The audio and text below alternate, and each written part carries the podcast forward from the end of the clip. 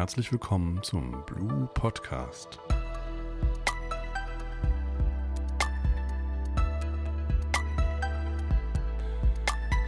Mein Name ist René Angenheister und mit mir heute im Talk Arno Karasch, Management Consultant bei der Blue Consult zum Thema Digital Workplace. Hallo Arno. Hallo René. Schön, dass du da bist. ja, danke dir. Ja. ja. also freut mich auch sehr, dass ich auch mal was beitragen kann zu unserem Podcast. Ja. Arno, ich habe da mal eine Frage. Digitalisierung ist ja in aller Munde. Wie kommt man denn von Digitalisierung zu Digital Workplace? Ja, Digital Workplace ist ja Bestandteil der Digitalisierung. Also Digitalisierung oder Digitaltransformation, wie man das nennt, ist ja nichts anderes als äh, im Grunde genommen der Ausbau von Unternehmen, der Ausbau von technischen Infrastrukturen, um auch ja, die Geschäftsfähigkeiten digitaler zu machen. Und der digitale Arbeitsplatz entsteht dabei ja zwangsläufig und automatisch. Und der Hintergrund ist, dass die Mitarbeiter tatsächlich jetzt eben mit ziemlich vielen neuen Werkzeugen arbeiten können, mit neuen Tools arbeiten können, davon profitieren, dass alles vernetzter ist. Auch die naja, in Corona die Remote-Arbeit äh, hat damit davon profitiert, dass das schon möglich war. Ansonsten weiß ich gar nicht, wie man das hätte überstehen können. Und von daher sind Unternehmen jetzt auch fast im Zugzwang, also auch die, die das vielleicht noch gar nicht so intensiv betrieben haben, ihre technischen Infrastrukturen auszubauen, auch zum Teil so ein bisschen selbst zur IT zu werden, obwohl das Kerngeschäft ein völlig anderes ist. Aber die Geschäftsfähigkeit zu digitalisieren und digitale Geschäftsfähigkeiten zu nutzen, um weiterzukommen als Unternehmen, wird immer zwangsläufiger äh, in, letzten, in den letzten Jahren auch. Also das Themenfeld ist digitaler Arbeitsplatz. Das bedeutet auch ein ganzes Set voll neuer Regeln und auch durchaus neue Konzepte.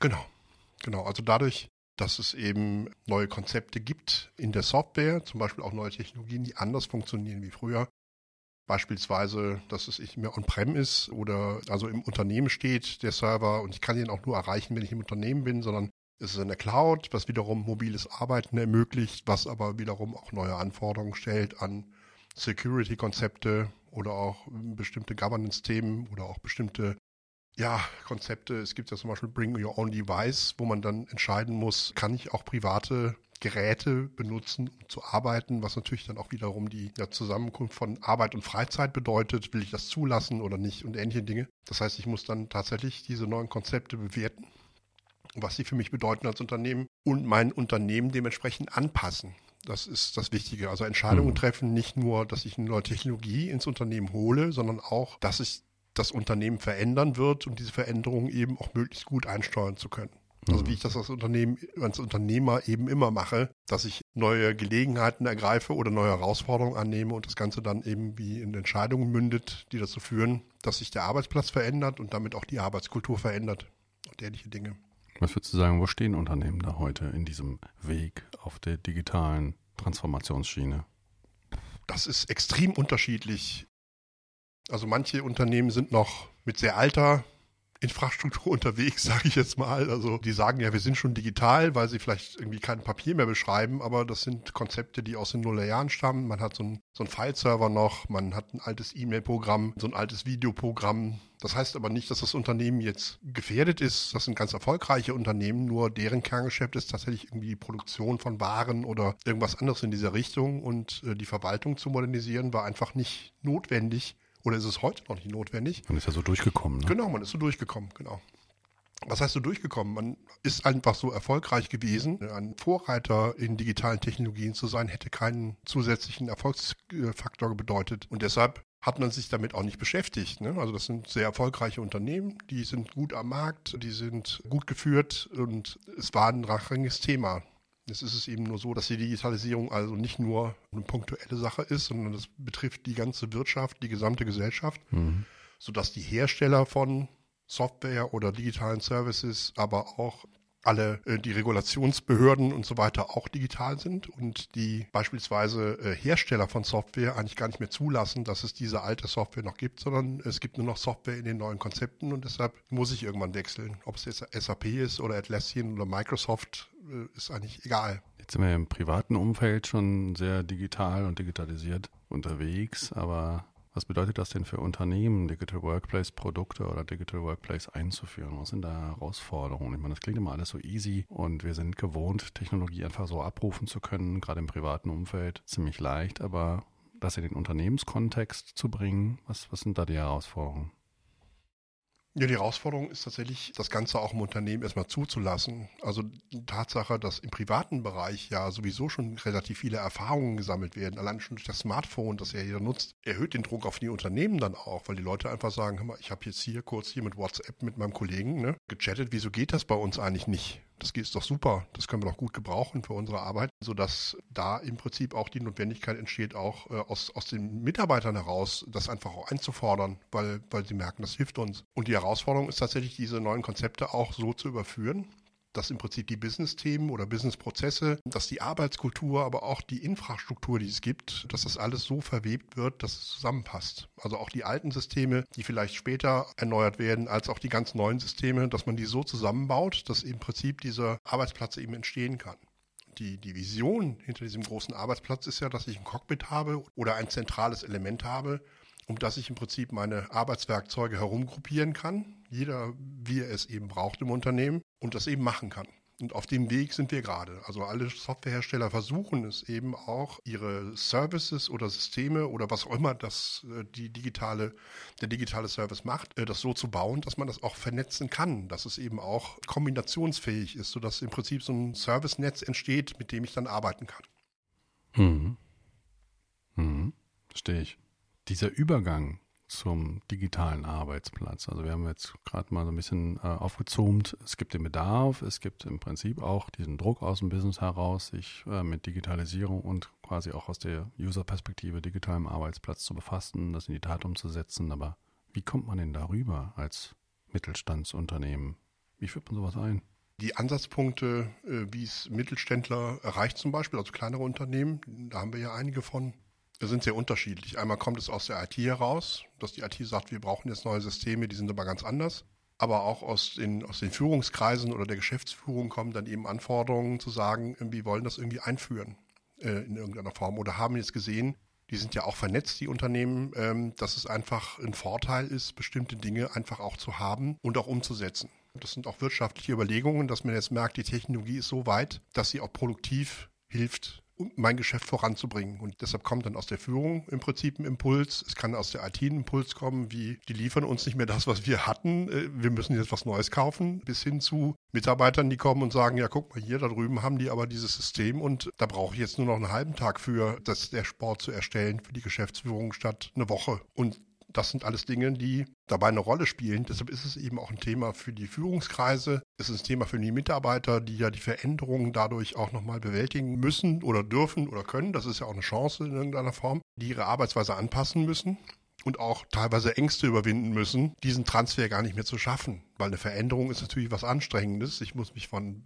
von guten Ritualen verabschieden. Mhm mich von lieben Gewohnheiten trennen. Ne? Ich habe manche Sachen im Handumdrehen erledigt. Jetzt ja. muss ich wieder ein bisschen jetzt muss ich anders jonglieren. Und bis zu der Phase, wo ich das dann gelernt habe und meine Produktivität plötzlich wieder steigt, ähm, gibt es ja erstmal so eine Durststrecke, die nicht nett ist, die auch ein bisschen wehtut. Und das muss ein Unternehmen einfach auch überwinden können. Ja, auch zulassen können und dazu ja. gehört auch eine gewisse Unternehmenskultur, die sozusagen diesen Lerneffekt quasi auch mit einkalkuliert, zulässt, aufnimmt und nach vorne bringt. Hm, verstehe mhm. ich. Äh, jetzt gibt es ja bestimmte technologische äh, Innovationen, die ganz konkret auf den Erfolg von Digitalisierung und digitalen Workplace-Setups einzahlen. Welche sind das nach deiner Meinung? Na, es gibt ja schon viele Technologien, die in den aktuellen Angeboten gelandet sind. Also Cloud-Technologie zum Beispiel. Also das im Grunde genommen, das ist ja fast schon ein Standard geworden. Ne? Wir haben unsere Sachen in der Cloud, obwohl das ja immer noch nicht so richtig durchgestochen ist. Also es gibt ja, gab ja ganz viele Bedenken, was den Datenschutz angeht. Es gibt ganz mhm. viele Bedenken, so was die Sicherheit generell angeht oder was machen die damit. Das ist ja nicht mehr bei uns. Ne, die Cloud ist ja kein diffuses Konstrukt, sondern das ist der Rechner von jemand anderem. Ne? Und von daher gab es da bestimmte Bedenken. Das Zweite, was dazu kommt, ist diese Vernetzungsfähigkeit. Ne? Dass ich also im Grunde genommen gar nicht mehr ganze Programme habe, sondern Teile der Funktion in andere Programme integrieren kann. Ja und wieder zurück. Und das, glaube ich, ist gerade im Entstehen. Ne? Also das ist die Chance, aber gleichzeitig die Herausforderung, weil ich mir natürlich viel mehr Gedanken machen muss. Wie kombiniere ich denn bei diesem Arbeitsgang meine Infrastruktur für mich, also meine Software, die ich habe oder die Möglichkeiten, die ich habe? Mhm. Und wohin müssen meine Arbeitsergebnisse, ne, ja. Daten, die ich erzeuge ja. oder, oder Dokumente, die ich erstelle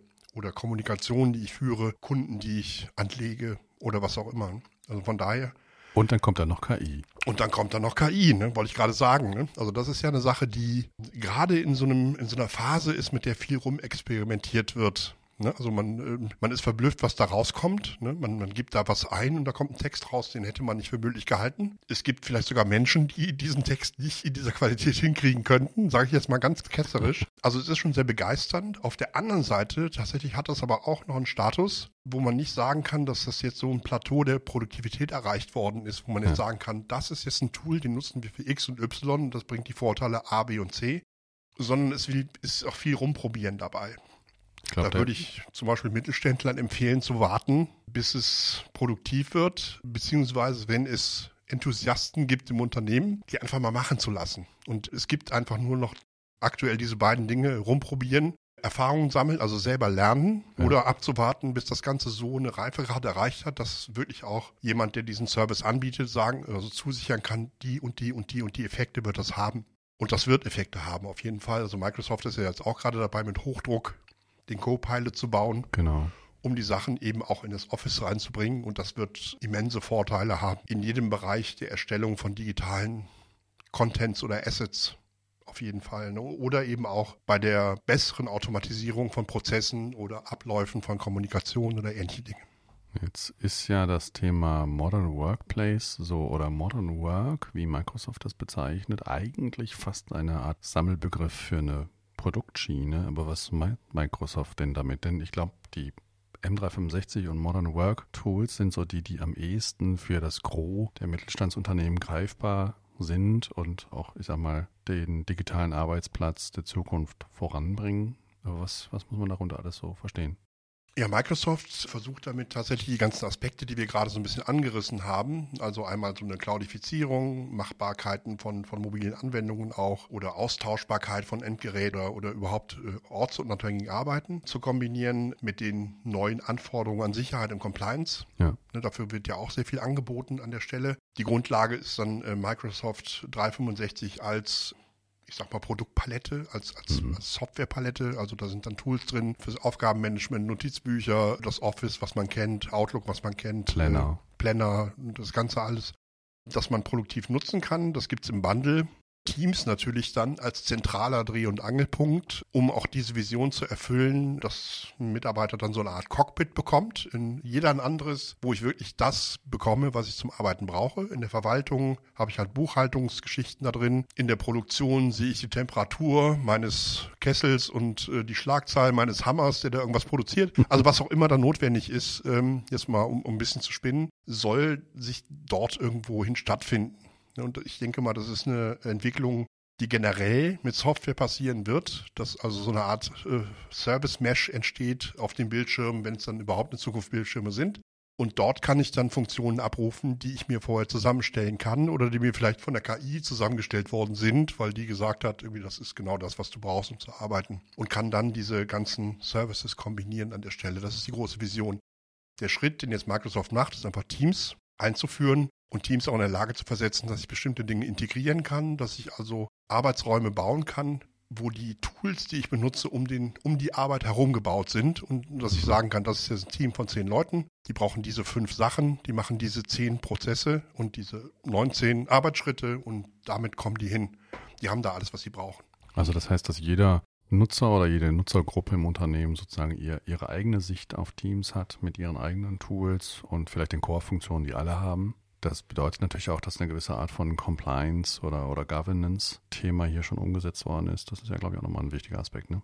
Ja, oder auch notwendig wird. Ne? Also das heißt ja auch, dass so ein bestimmtes Maß an Eigenverantwortung notwendig ist. Es löst sich ja auch dann so ein bisschen weg von der IT. Also mhm. Microsoft mhm. hat im Zuge dessen ja auch ganz viele Tools rausgebracht, die sich an die HR richten und gar nicht mehr an die IT. Also die ganze Viva Suite mhm. beispielsweise, wo die IT gar nicht mehr involviert werden muss, sondern die HR sagen kann, will ich haben, setze ich um. Und das auch so einfach zu implementieren ist, dass man eigentlich keine technologischen Sachverstand mehr braucht. Ne? Oder dass man mhm. zum Beispiel auch über Power Automate nicht mehr programmieren können muss, um Sachen zu automatisieren. Das Ganze wird dann so vereinfacht, dass tatsächlich jemand aus einer Fachlichkeit heraus entscheiden kann, ich brauche das jetzt und kann es sich einrichten, ohne jetzt ein ganz, ganz tiefes Verständnis der Technologie zu haben, sondern man braucht eigentlich nur das Verständnis über seine geschäftliche Notwendigkeit. Und schon baut ja. man sich selber so ein Ding. Ja. Und das ist im Moment noch so, so semi-gut, sag ich jetzt mal. Also für Normalsterbliche schon noch schwierig zu erreichen. Es wird aber immer einfacher. Also die, wenn man jetzt mal so eine Kurve anguckt, wie kompliziert war das früher und wie kompliziert ist es heute, muss man ganz ehrlich sagen, dass man heute Dinge tun kann, die wären ohne Programmierkenntnisse vor zehn Jahren völlig unmöglich gewesen und heute geht das. Ne? Ja. Und heute lässt sich das kombinieren. Genau das bildet eben Microsoft auch in dem Tool ab oder andere Hersteller, die ähnliche Wege gehen, äh, also auch Atlassian-Tools oder auch bei SAP, geht man langsam dahin, irgendwie diese Vernetzung möglich zu machen und auch diese Plattformidee, dass also ganz viel kombiniert werden kann in einer Infrastruktur. Das ist so der Trend. Also jede Software sollte das heutzutage können. Das ist auch gleichzeitig wieder so ein Hinweis. Ja. Wie entscheide ich denn, was ich anschaffe? Also irgendwas, was keine Schnittstellen mehr hat und nicht kombinierbar ist, ja. sollte man vielleicht aus der Betrachtung wieder herausziehen. Ja, oder einen Bogen drum machen, verstehe ich. Genau. Ja. Denn es steht natürlich auch noch das Problem der Gleichzeitigkeit von Digitalisierung, Cloudifizierung auf dem Weg zum Digital Workplace. Das sind ja Dinge, die dann die IT-Abteilung von Unternehmen alle gleichzeitig bewältigen müssen. Alleine schafft man ja. das eigentlich nicht mehr. Ne? Ja, das ist auch eine der großen Herausforderungen. Also einmal, man nimmt sich zu viel vor. Weil natürlich, äh, wir sagen immer, die Infrastruktur und dies und jenes, das ist schon eine sehr kom komplexe Angelegenheit, das zu tun. Und es ist noch komplexer, das eben aus mehr mehreren Perspektiven betrachten zu müssen. Weil ich habe einmal den technischen Blick natürlich darauf, der ein ganz anderer sein kann als ein Unternehmensleitungs- oder Managementblick darauf oder, oder ein Blick der Fachabteilung. Und die muss ich orchestrieren, um tatsächlich die Infrastruktur so aufzubauen, dass sie die klassischen Elemente liefern kann, nämlich Sicherheit, Robustheit dass sie ständig läuft, also auch den, die Lauffähigkeit zu, zu garantieren, aber eben auch die neuen Konzepte zulässt und oben dann so flexibel ist, dass tatsächlich auch das Ganze umgesetzt werden muss. Das gilt ja für alle Anwendungen. Das gilt dann eben auch für den digitalen Arbeitsplatz. Das heißt, es kann irgendwann nicht mehr sein, dass ich jetzt sage, ich, ich habe jetzt einen neuen Job reingekriegt und muss jetzt Ditte und Ditte und Ditte kombinieren miteinander. Also vier Sachen brauche ich jetzt, die hintereinander geschaltet sind und ich muss jetzt bei der IT anrufen und vier Wochen darauf warten, bis sie mir das liefern. Sondern ich lege mir das zusammen, lasse es laufen, es funktioniert und ich setze es ein. Also dass im Prinzip auch die Anwendung von digitalen Tools so einfach wird wie ein Brief schreiben, ausdrucken und verschicken. Ja an der Stelle. Ja, das heißt, das Versprechen der Arbeitserleichterung durch Digitalisierung kann dann stattfinden, wenn die Rahmenbedingungen so gesteckt sind, dass eben jeder User in einem gewissen Rahmen diese Vorteile auch abholen kann und der Rahmen also auch und da ist ein Stück weit Technologie natürlich drin ja, und eine gewisse Tiefe auch in, in, in Themen wie Governance von Teams-Räumen und Teams-Setups etc. pp aber eben diese Rahmenbedingungen so zu gestalten im Vorfeld, dass die User diesen Vorteil, diese Arbeitserleichterung, Zeitersparnis auch echt abholen können. Ja, und auch äh, zu schätzen wissen. Nicht umsonst ist ja auch eine der Herausforderungen oder ähm, eigentlich ist es keine neue Herausforderung, auch, sondern auch eine alte. Man hat sie nur früher nicht berücksichtigt, ist die Nutzerakzeptanz, also die mhm. Akzeptanz mhm. der Mitarbeiter für diese Arbeitswerkzeuge. Ja, dass also die Mitarbeiter viel besser damit arbeiten und auch viel effizienter diese Freiräume nutzen, um die Arbeit selbst mitzugestalten, als wenn sie unlustig an Tool drangehen, das sie nicht verstehen, was sie noch nie verstanden haben, was sie ungern nutzen. Was sie einfach noch vorgesetzt kriegen. Genau. Und wenn, ja, und wir wissen ja, was passiert. Wenn das der Fall ist, dann entsteht die sogenannte Schatten-IT und das ist ja auch ein Indikator dafür, dass bestimmte Tools, die im Unternehmen eingeführt worden sind, fehlgeschlagen sind, weil nicht umsonst suchen sich dann die Mitarbeiter Alternativen, um effizient arbeiten zu können. Also insofern sollte schon die Möglichkeit genutzt werden, dass ich mit diesen Tools, die ja fast alles können, was ich brauche, dass sie so weit gehen, dass es Schatten-IT nicht mehr geben kann. Ja, dass ich vielleicht auch kein Excel mehr brauche, weil ich irgendwelche Ausspielungen mache, sondern das wird mir zur Verfügung gestellt, also was immer ich brauche. Und dann bin ich dort angekommen. Und der Start ist tatsächlich eben bei Microsoft so eine M365 Suite und das kontinuierliche Weitermachen. Denn es wird auch kein Ende mehr geben. Denn es gibt jetzt nicht irgendwie, wir haben jetzt ein neues Release und puh, jetzt haben wir zwei Jahre lang haben wir das eingeführt, Glück gehabt, jetzt sind wir fertig, sondern es hört nicht mehr auf. Weil das ist eine Plattform, die wird ja. kontinuierlich weiterentwickelt, die ja. entwickelt sich auch weiter, was die Funktionalitäten angeht. Und ich muss permanent auch wieder neu entscheiden, ob ich diese Funktionalitäten annehme. Also beispielsweise wie Copilot. Ob ich mir plötzlich von einer KI reinreden lasse, wenn ich Briefe entwickle für meine Kunden, ob ich das zulassen möchte oder nicht. Denn es ist ja dann da. Ja, ja. nach dem Bon mot, das glaube ich aus dem Sport entliehen, das nach dem Spiel ist vor dem Spiel, sind wir auch bei dem Thema Digital Workplace auf einem langen Pfad, den der Mittelstand auch begleitet wissen will.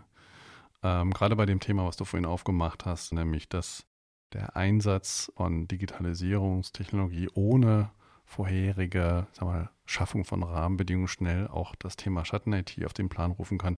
Das erinnert mich so ein bisschen an die ersten Formen von Cloud, wo das auch passiert ist und ich sag mal, IT-Abteilungen von Unternehmen häufig damit überfordert waren und dann die User an ihnen vorbeigezogen, mitten durch die Firewall irgendwelche Cloud-Dienste angefasst haben und hinterher hatte man das Malheur. Ne? Das genau.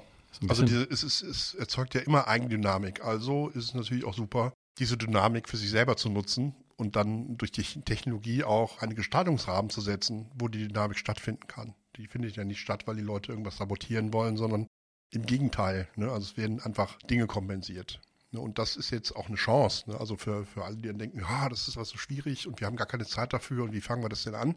Also es wird, es wird schon gut. Ich bin da sehr optimistisch, dass also die meisten Unternehmen, die diese Bemühungen machen, dass da auch wirklich gute Sachen rauskommen und man wird effizienter und wettbewerbsfähiger sein, wenn man das getan hat. Ne, die Leute werden fitter sein, man hat vielleicht so, ist, ist ein besserer Arbeitgeber als vorher, weil die Leute mehr Spaß haben. Ne? Die Zeiträume, die frei werden, kann man nutzen, um Dinge zu tun, für die man vielleicht keine Zeit hatte. Weil im Moment ist es ja so, dass gefühlt keiner Zeit hat und es gibt ja auch Fachkräftemangel und ja. was auch immer. Und das ist schon so ein bisschen auch das Versprechen. Also das sollte jetzt keine Dystopie sein und so, oh Gott, ihr seid nicht mehr zu retten, ihr habt euch jetzt 20 Jahre nicht modernisiert, sondern es ist eine Chance, aber man muss dem Ganzen auch genug Zeit einräumen, weil die Arbeitskultur, die Veränderung der Arbeitskultur dauert eine Weile. Das ist also, ja. das kann man nicht ein- und ausschalten, sondern die Kultur ist ja das Ergebnis von Verhaltensänderungen und wir ja. wissen ja, wie lange das dauert ne, als Menschen. Das können wir ja einschätzen. Und das ist im Grunde genommen dann wiederum auch die Belohnung, würde ich fast sagen. Ne? Also wir haben viele Herausforderungen natürlich, aber es gibt eben auch eine Belohnung. Das, das Problem ist eben nur, oder die Herausforderung an sich, man muss es eben auch erkennen. Man muss also auch als Unternehmen äh, zur Kenntnis nehmen oder auch akzeptieren, dass jetzt da ein Bedarf da ist, sich darum kümmern zu müssen. Und Unternehmenslenker müssen dann eben auch sagen, irgendwie ja, das müssen wir machen. Und da gibt es dann eben auch Leute, die dann beraten können. Allerdings muss man davon auch viele Parts auch selber irgendwann beherrschen. Das gehört eben auch dazu, dass ich meine eigene digitale Geschäftsfähigkeit auch selber in den Händen halte. Und von daher gibt es da eben auch ganz unterschiedliche Konstellationen. Es gibt also keinen Best Practice mehr, sondern es gibt den Maßanzug für das jeweilige Unternehmen, also den digitalen Arbeitsanzug, den sich dann alle anziehen können. Das ist ein wunderschönes Abschlusswort für unsere Podcast-Folge, Arno. Ja, danke dir. Vielen Dank für deine Zeit und vielen Dank für die Reise, auf die du uns mitgenommen hast durch das Thema Digital Workplace und Digitalisierung. An dieser Stelle verabschieden wir uns von unseren Zuhörern. Abonnieren Sie uns gerne und beehren Sie uns wieder auf diesem Kanal. Ihre Blue Consult.